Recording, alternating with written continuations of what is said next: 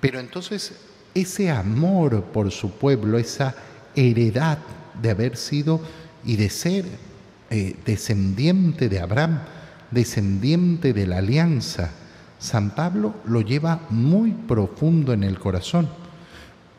Esto nos permite recordar una cosa muy, muy sencilla. Para un cristiano es simplemente imposible tener algún sentimiento en contra mm, de cualquier raza, de cualquier religión, de cualquier cultura. Pero sobre todo, se nos sería imposible, si es que yo vivo verdaderamente el cristianismo, tener alguna, eh, alguna contrariedad, algún malestar, tener odio hacia los judíos. Sería verdaderamente absurdo, profundamente absurdo, significaría que no he entendido nada del cristianismo y que a Cristo no lo llevo en el corazón. Cristo, Jesús, nuestro Señor, nuestro Salvador, es descendiente de Abraham. Es por eso reconocido como hijo de David, descendiente efectivamente de ese linaje de David. Y ese linaje de David viene obviamente de Abraham, es decir, eh, de todos eh, aquellos hijos prometidos por Dios de esa descendencia incontable. Nuestra Madre Santísima es judía, 100% judía. Nuestro Padre San José es judío y todos los apóstoles son judíos.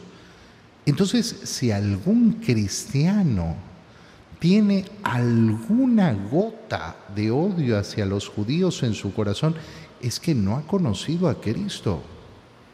Es que no ha conocido a Cristo ni ha entendido absolutamente nada. Lo vuelvo a repetir, hacia cualquier cultura, hacia cualquier raza, el cristianismo no nos permite de ninguna forma tener una, eh, eh, un odio, una, eh, una, antipatía que nazca de, de estos sentimientos.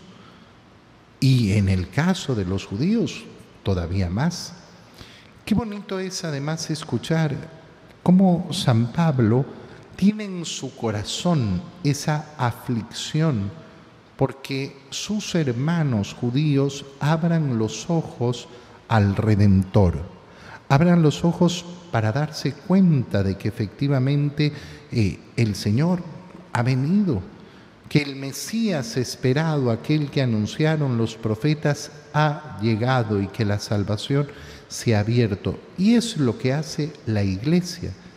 La iglesia en su oración pide esa conversión de los judíos constantemente Constantemente en nuestra oración estamos pidiendo. Pedimos por todos. Eso es lo que se llama la oración universal de la iglesia. Pero en momentos, eh, eh, en momentos repetitivos, la iglesia pide por ese pueblo judío, ese pueblo de la alianza que tiene que estar lógicamente en nuestro corazón.